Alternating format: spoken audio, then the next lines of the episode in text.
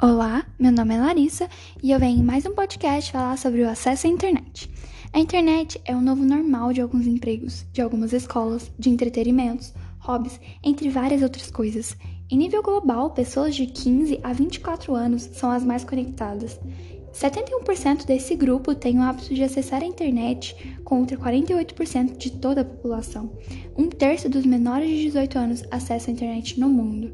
Infelizmente, muitos ainda não possuem acesso à internet. Muitos jovens estão ficando para trás. A desigualdade digital afetará o futuro de muitos deles. 29% dos jovens entre 15 e 24 anos, 346 milhões de pessoas, não têm acesso à internet.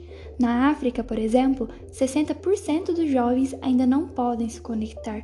Já na Europa, a porcentagem cai para 4%.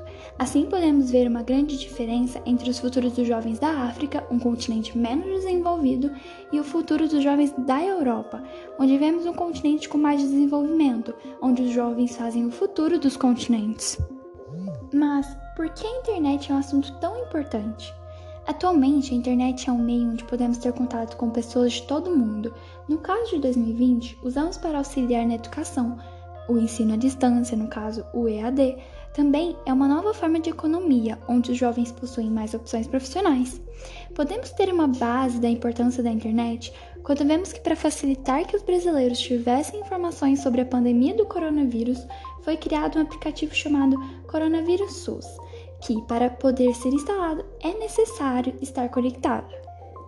De acordo com o site Século Diário, uma campanha de financiamento coletivo chamada de hashtag 4G para estudar arrecadou em pouco tempo mais de 300 mil reais para serem investidos na aquisição de pacotes de dados para que estudantes de pré-vestibulares populares de todo o Brasil possam acessar conteúdos online, assistir videoaulas e baixar materiais em preparação ao Exame Nacional do Ensino Médio, o Enem.